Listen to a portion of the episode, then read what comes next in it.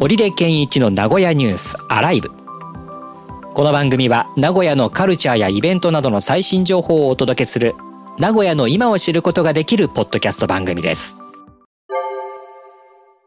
さて今週も名古屋の話題ネットにいろいろ上がっておりますピックアップしていきましょうバロラントチャンピオンズツアー公式オフシーズンシリーズオフシーズンハイプアップツアージャパンの出演者が決定岡崎市とタイアップし、東海オンエアとコラボしたカモン岡崎キャンペーン2023を実施します。名古屋の FM ラジオ局主催、新たな才能を発掘、ZIPFM ナビゲーターコンテスト2023。名古屋鉄道駅施設に無人決済店舗を初出店。ファミリーマートエスタシオ名鉄金山駅西口店9月20日水曜オープン。名古屋文化の祭典、やっと亀文化祭ドワーズ、およそ80のプログラム公開、この秋開催、舞台公演や街歩きなど。さあ、ピックアップしていきましょう。バロラントっていうゲームがあるんですね。ちょっと不勉強で知らなかったんですけど。ゲームなんですね。ゲームなんですね。はい。 えー、2020年にマイクロソフト Windows 向けに、まあ、基本プレイ無料でリリースされたというものなんですが、まあ、Windows 使ってないので、うんなかなかこういうゲームをね、やれないんですよね。そうですねうん。私も Mac ユーザーなので、全然知らなかったですけど。こういうのをやっぱり、Windows 使ってると、ホイホイと入れて、みんなで遊んでるのかなどうなのかなまあ、子供たちからは Windows が欲しいと言われたことはありますけどね。やっぱそうなんですね。Mac よりかは Windows の方が、うん。こういう時はやっぱりいいなって思いますね。種類は多そうですよね、ゲームとかの。うんうんうう。んんね。まあ各ゲームもその、いろんなね、プラットフォームにこう配信って言いますか、こういった Windows もそうだし、うん Mac もそうだし、あと、プレステ5、PS5 もそうだし、えー、スイッチとかね、あとは Xbox か、こういった感じでこう、いろんなところにこう、うん配信してやれるようにはしてますけれどもね。はい。そんな、えーバロラントのチャンピオンツアーのオフシーズンということで、うんえー e スポーツチームを経営して運営する会社と、それからパルコうんが発足した新しい e スポーツエンターテインメントイベントということで、ハイプアップというものがあり、そのブランドの第一弾として開催されるのが、チャンピオンズツアーの公式オフシーズンシリーズということですね。で、ハイプアップツアージャパンということで、この出演者が発表されたということです。うんうんうんはい。第1弾なんですね。今後、この、どんどん第2弾、第3弾と、えーこの e スポーツチームを運営する会社と、うんそれからパルコが、えー仕掛けていこうということなんでしょうね。だからパルコで今後そういった、えーイベント、それからもちろん、えーまあ、今回公式オフシーズンなので、ちゃんとね、このチャンピオンツアーもやっていこうというところもあるかもしれませんね。うんうんうんうんでおえー名古屋をはじめ大阪や渋谷で、えーもう展開されていくということなんですね。はい。うんまあ、その、お出演者ということで。うんうんこれ、出演者、これ全部これ、あれですかあのー日本人ですかね いや、全部、日本語がないんで、 ないんです。まあ、ユーザー名、まあえそうなんでしょう感覚ね。英字ってなるとそうなっちゃうんでしょう ね。そうなんですよね。そうなっちゃうんでしょうね。ええまあ多分世界をね、やっぱりこううん、相手にしている e スポーツなので、全角なんていうものはないところがある とね、っいや、ていうことになる。一応日本語ちらっとは混ざってますけどね。あ、本当でした、はい一組いますよ。え、え、どこにえ、イーストグループの最後に書いてありますね。この、え、ええーと、全悪金 MC 全悪金。だこれいいんですかねよ くわかんないですけど。 ですかね。これ、これユーザー、あ、そうか。これ出演者だ。出演そ者うでですす。ね。MC って書いてあるから MC だとばっかり思ってた。 MC はその後に来てますね。そうですね。はいはい。 MC はまた別っていうか、あそあ、そうなの、うんえーどうなんでしょもううすっかりわかんないゆ有名な方たちなんでしょうかちょっと、詳しくないからピンときてないですけど。ごめんなさい、これ、あの、うんフライヤー見たら全悪金っていうユーザーの方で、はい MC が大田さんってことか。あ、そうそうです、そうです、そうです。ですね。あ、そういうことか。そこれ、こ れ、あのくっついて書いてない。そうですね。くっついちゃってますね、プレスリリース。 開業が、う開業がないのあ、開業されてないのか。そうか、そうか。はい。いや、でも、全然言われてもピンとこないですね。うん。けどもうね、しっかりこういう世界があるってことですもんね。ね、そうっすよね。だから僕も本当はこういう世界で実況やりたいなとも思ってるんですけどね。はいはいはいはい。なかなかこう、その世界観を学ぶのもそうだし、ルールを覚えるのも大変だし、うんえー、ね、あとは、そその戦略みたいなところもちょっと知ってないといけないだろうしっていうことで、結構やろうとなるとハードルは高くなるなっていうせね、感じはしますけど。まあけど、こういうのがまた増えてこれば、知ってるゲームにも当たるじゃないですかね。ね、うん。なんかぷよぷよとかね、そういうのはよく見かけますよ。ぷよぷよはよく、ね地地域の e スポーツとしてね、結構やってますね。地域の。おーええ、あのーそれこそケーブルテレビがやるような、うんうんえー e スポーツっていうことで、ぷよぷよ e スポーツっていうのうんうんうがん結構取り上げられて、や、やられてる感じですねえ。ーまあそういった実況といいますか、うんそういうところまた広がっていくんじゃないかなと思いますし、あとまたその、こういったね、し本当に出演者は誰っていう感じになりますけども、そういった意味では、まあ東海オンエアはもうみんな知る人ぞ知るっていう感じになってるのかな。うん。名前は全然知ってますけどね。うんああでも、岡崎に行ったらもう本当に聖地巡礼みたいな感じで、。おーね。えーそこのパネルの前で写真を撮るとか、えーね、へー夢。丸さんが行ったどこどことか、虫眼鏡さんが行ったあれみたいな感じで、はその、おー止まっちゃった。は あっていうところで。 あのね、虫眼鏡さんだけは知ってるんですよ、名前は。あ、本当です。ええあの、YouTube でラジオみたいなことしてるから。あ、そうかそうか。 なんかそういうところでこう露出してくれると僕らもあーって感じにはなってきますけども、はい。その岡崎とね、東海オンエアといえば岡崎ということで、名古屋鉄道、名鉄が岡崎とタイアップしたキャンペーンにも登場するということですね。うんうんええこれあのーポスターのイメージありますけど、これもあれですね、あのー三河武士の甲冑ですよね。はい。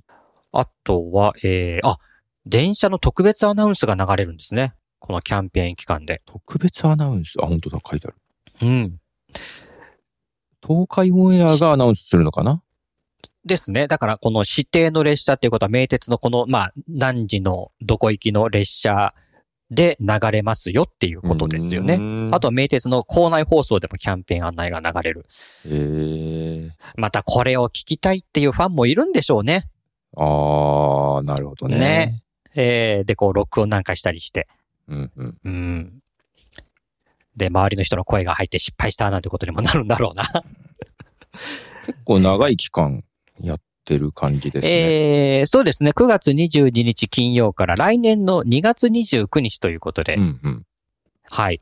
で、まあ、えー企画乗車券としては、その東海オンエアの聖地で食べ歩き切符、それからどうする東海オンエア家康公切符と、まあ、あの、どうする家康に、えーちなんだなるほど。ですね。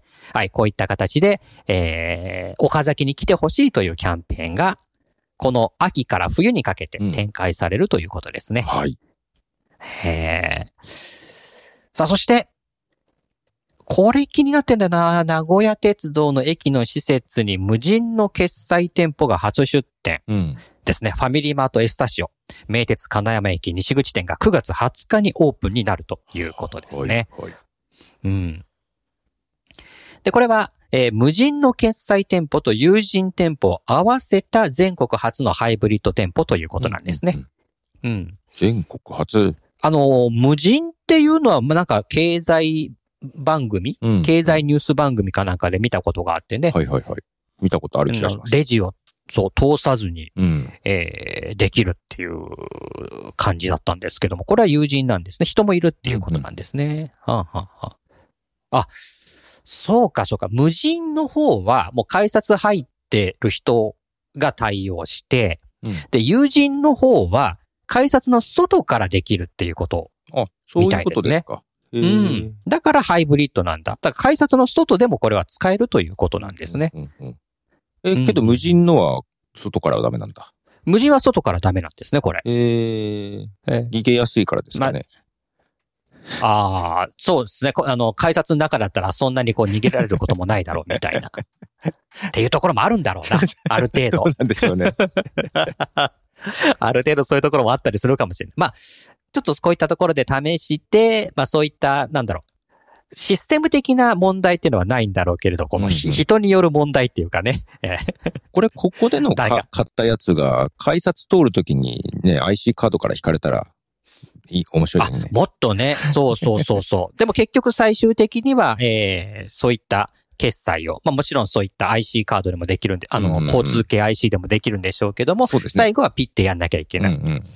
ただこれが、えっ、と、なんかこういうのってユニクロのね、あのーレジ、かえっ、と、商品が入ったカゴをレジに置くと決済するっていうような感じをイメージするけど、どうもそうでもなさそうですよね。はい。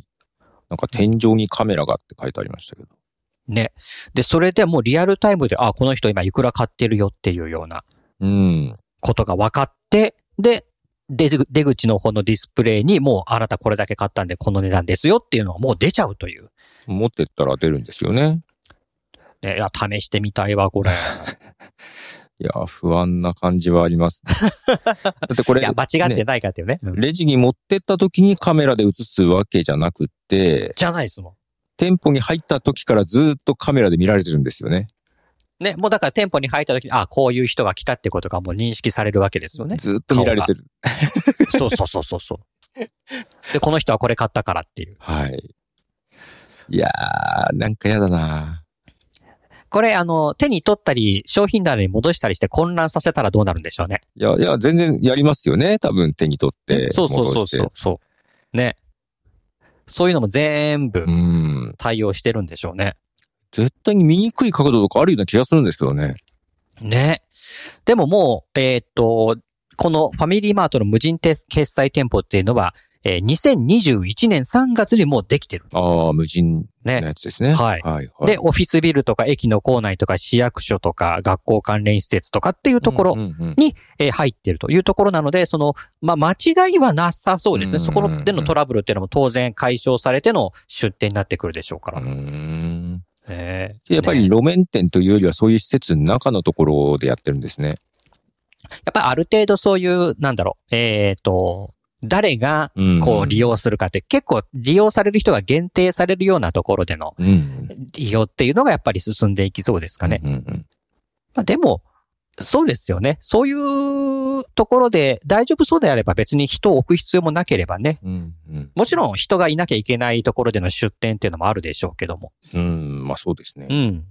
ね。ねえこれ別に手に持ってなくてももうカバンに入れちゃってもいいみたいですよ。ええうん。そうなんうだ。んみたいです。うん。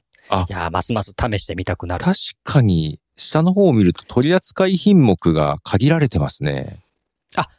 そうですね。あの、おにぎりとか飲み物とかっていうね。あ、えーだからら、あの、電車に乗る前にちょっと買っていくっていうような。なるほど。はい、はい、はい、はい。じゃあ、ものまあ、もしかしたら早いのか。慣れればピッとすぐ変えちゃうのかもしれないですね。ちょっとした隙間多分に。もう、そうそうそう、電車がもう来てる時なんかパパッと買ってピッてややれるじゃないですか。なるほどなーええっていうところもやっぱり利便性っていうのはあるんでしょうね。うーん。いやー、試してみたい。えー西口に、はいえーできるということで。はいあの、人がたくさん通ってるとこじゃないですよね、西口だから。人がたくさん撮ってるとこあの、名鉄、あと、なんて言ったらいいんだ えっと、改札だから、あの、広いとこじゃないですもんね。ひ、いっぱい、いっぱい、こう、改札機があるようなところじゃなくって。えいっぱい改改札機あおあいくつかあるとこじゃないですか。え、西口でしょ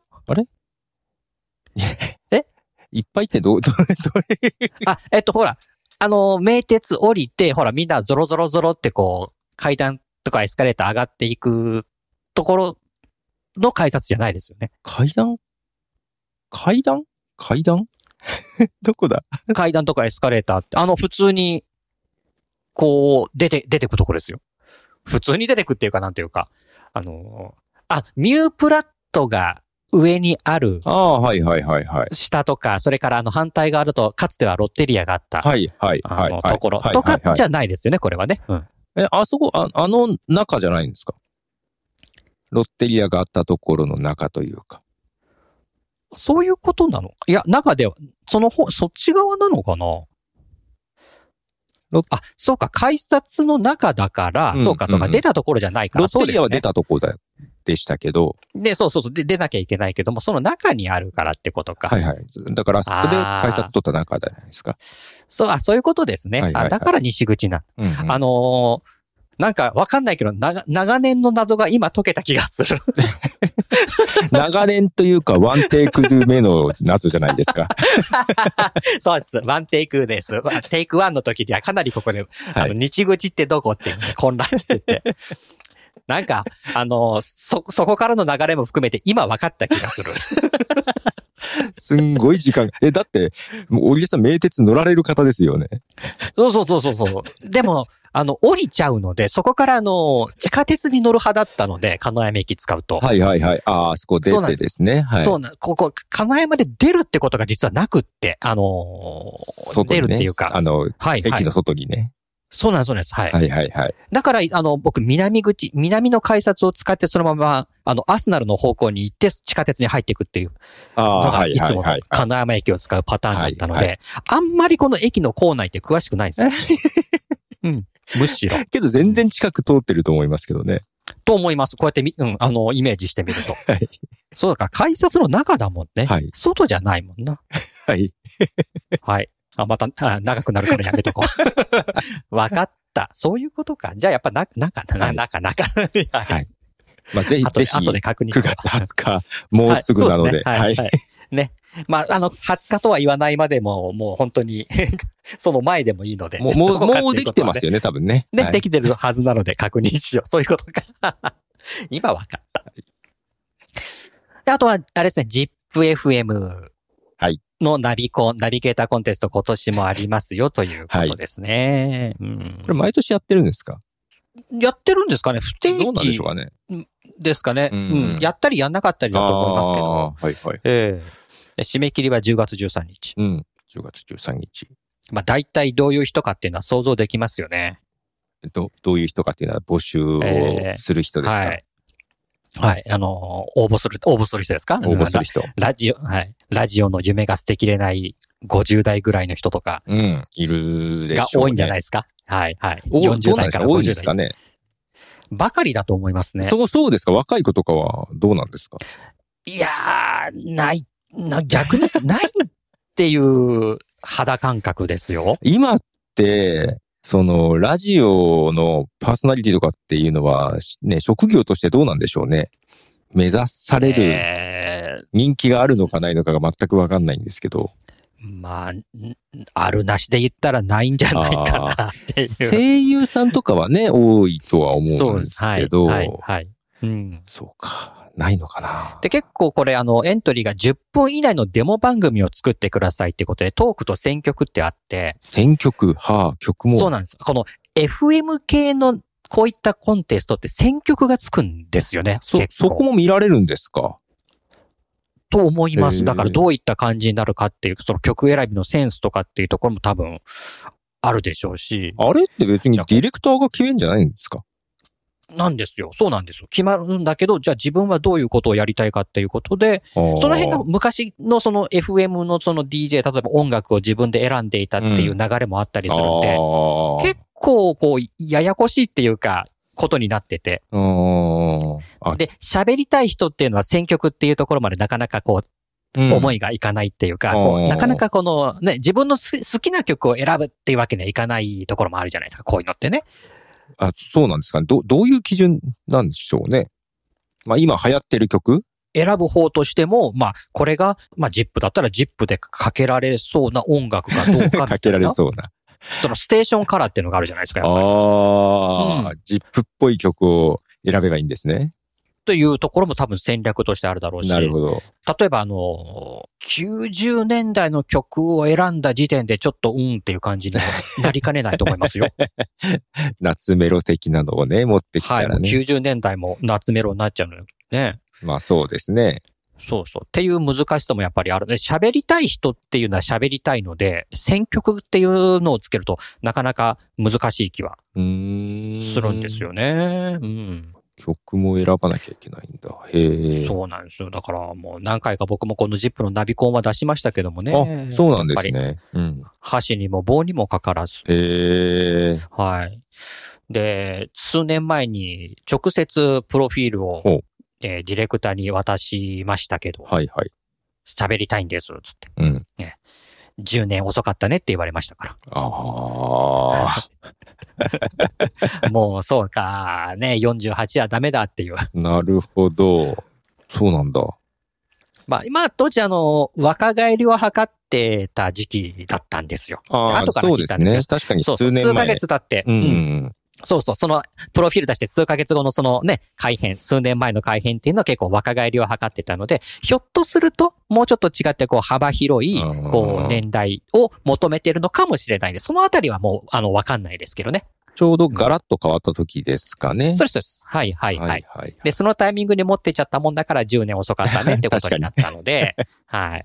だから今持ってったらわかんないですよね。あ、わかんないですよ。やってみますか えーえ、選曲、選曲したいな。自分も出してみようか。いや、嘘です。ややらないです。そう、そうか。なんかあの、昔の藤子不二雄みたく、こう、。はい喋り担当、選曲担当で、こう、ふた あの、ユニットとして、そんなに選曲の幅ないです けどね。な、なんでしょうね。見せ場ないと思ってますけどね。はい。いやー、だから結構トークと選曲っていうところはハードル高いなと思いながら、いつもこの、こういったあー FM 系のナビゲーターコンテストっていうのは、ああ、ねなるほど、ね。今はだって私毎日曲で選んで配信してるから、あ、全然、すごい。全然曲あ、そのは。ままうん。出したらどうです いや、10分ぐらいでしょじうんうん、それぐらいでだ、 毎日やってるけど。ね、そう、あじゃあじゃあじゃあじゃあじゃあ出してみたら。これあれですかねいいんじゃないですプロフィール、プロフィールね。はいはい。プロフィールデータと写真をエントリーフォームにアッあプもしかしたらあれじゃないですか、今 ZIPFM さんもポッドキャスト力入れてお、アップルポッドキャストの中にチャンネルとかあるから、その、ポッドキャスト枠狙いで出したらいけるかもしでれないですす。。だって、ラジオで活躍する新たな才能の発掘を目的としてるんで、こ れ。バッチリっすよ。僕よりも可能性ある。やだな。ねえ。賞金10万円だし。あと、賞金10万円だけど、あれですよね。あ、そうか。賞金もらって別にナビゲーターにならないっていう手もあるのかどうせ、どうせレギュラーとかになんないから大丈夫。な。ならなあいでの、すよで、ねプ。ラスあの、うん、サンデーイブニングスペシャル。まあ、一回放送ができますよっていうのもあります。いや逆にナビゲーターになると、 あの、仕事困るなと思 って。さ普通にサラリーマンなんで。あ確かに。でも、あら、ほら、新たなじさ才能の発掘なんで、ラジオ局としても、やっぱりそういったね、いつまでもその専属ってこう、ナビゲーターだけでやっていくんだけじゃなくて、そういった仕事をしながらナビゲーターをするっていあうーな新たるほどなねね、うん。感じ。まあでも、あの、冗談抜きでそういった新しいっていうか、あの、なるほどはいあの、携帯でも、本当はラジオっていいのかなって思いますけどね。あーうん。あのね、し仕事やめて、ナビゲーターだけで食っていけるようには全然思えないんで、そうそう仕事はやめらんい。ないと思って。そうそう、そういったところをこう、まあ、ラジオをうまく使っていなくるほと、まあ、仕事の幅が広がるというよりかは、その、リスナーとの共感は得られそうな気は本当にしていあてー。そうね、土日とかね、夜だけとかだったら確かに、そううん。えー、そう、むしろそういう人の方が、 10の話の方が、ぐらいの枠をうんいただければな感じですよね。そうそうそうそう、っていうこともあるの で、いや、だから、本当に、ずっとそういったね、あの、新しくそのワイドが任せられるようなナビゲーターとか DJ とかを発掘っていうことだけじゃなくて、なるほど。うん、そういう人たちをちフょっとックアしたねップするような意味での、うん、コンテストっていう。スポットでね、面も使えそうな人をね。そう、あってもいいなと本当に思ってるんですけどね。ああ、なるほど。うん。なんか、ここにその今のラジオがちょっとなかなか行き詰まってるっていうようなところ、あ、言われたりするじゃないですか、はい、そういうとこはい、ろも。はい。うん、をちょっとこう、打開できるような。テイクワンでは一つの鍵で全は然興味がない感じで話してしまいました けど。まあまあ、あの、ベース興味ないじゃないです か。まあまあね。けけど今ええ、あの、応募のフォームを見見たんですけど、今。お、はいはい。あの、語学力っていう項目があり、そうか、ジップ FM、英語ができる人と、ちょっと有利なのかな、とか今思ってます。いやー、今そうでもないって、まあ、かつてほどはないよって感じですよ。語学力のとこに英語と英語以外の外国語とかなんか欄がありますよ。それだけしかないですか日本日本語オンリーってないんですかいや、まあまあ、日本語オンリーだったら、まあ喋れないってことを書くしかないんでしょうけど、あ、本当だ。えー語学力。そして英語には自信がない。ツイッターアカウント名ってあるけど、私今ツイッターのアカウントなくて X のアカウントしかないんですけど大丈夫ですかねうんだです ね。なんか、これも、あの、昔からのナナビコンの使い回しっぽい、僕も、なく、なくはなくはないみたいなな。くはなくはないですえね。えええええインスタもっていう。あ、けど本当だ、ここにデモ音源として MP3 のデータアップするんだ。へえ。そうです。今そんな感じですね。そうなんですねうん。うんもう郵送してくださいっていう時代ではなくなってますからないんね。へえはい最大10のが。うん確かにダメ元で応募してもいいいいのかもしれない。50まあ代まあ、のこういうの、おっさんそが。うそうそう、もう、あのー基本引っかからないと思うのでっていう。うん。いやーなるほど。そうなんです。 10月ちょっとだから、 13日。 10月、はい。締め切り、必着ですので。はいで、えー、スタジオの、スタジオの審査が10月下旬にあって、YouTube のリスナー投票があって、 YouTube リスナー投票で、12月中旬に、はい、ある、えー、準グランプリ、グランプリが決まると。あ、そうか。YouTube の審査があるんだ。あるんですね。投票があるんだどうあ、投票かななのこれじ、ですよ。多分、いいね、いいねの数が考慮されたりするんじゃないですか。じゃあそこの根回しを今からしとけばいいんだ。あ、そうそうそうそうそうそうそうそう。 今のうちに。みんな面白いと思うからとりあえず押してっていうのをね。そうそうそうそう。あとあの、50代でもナビゲーターみたいな。ジップ史上初の、こう、遅咲きナビゲーターみたいなね。ナビゲーターデビューみたいな。あーなるほどな。ええいや、まあ、どそのくらいの起爆剤がないと、やっぱりラジオってこう、盛り上がっていかないような気がしなくもないなって、本当にある意味思ってますん で。どうしよう。どうしよう。やってみようかな。いや、えどうしようかえな。えちょっと考えます。ぜひぜひ。はい。僕も、ちょっと、もう考えたとしても、ネタがなかったりするんでな。まあ、はい。ということネで。タ、ネタ、喋りのネタですか、そう、喋りっていうか、その、10分のそのトークプラス選曲っていうところをどうするかって、本当毎回悩んじゃってて。ああ。うん。テこれがテ結ー構マがあるわけじゃないんですよね。多分。テーマないですね。ないのか。テーマあった方が楽なのにな。うん。まあ自分でテーマを作って喋るっていうことでいいと思いますけどね。う。うんんです。 はい。また、えー、ひょっとすると僕ら二人が、また新たなナビゲーターとしてですね、えー、出るかもしれな出い。るかもしれない。はい。 楽しみにしておいていただきたい。はい。はい。ということで、名古屋でまたいくつか今週もお届けしました。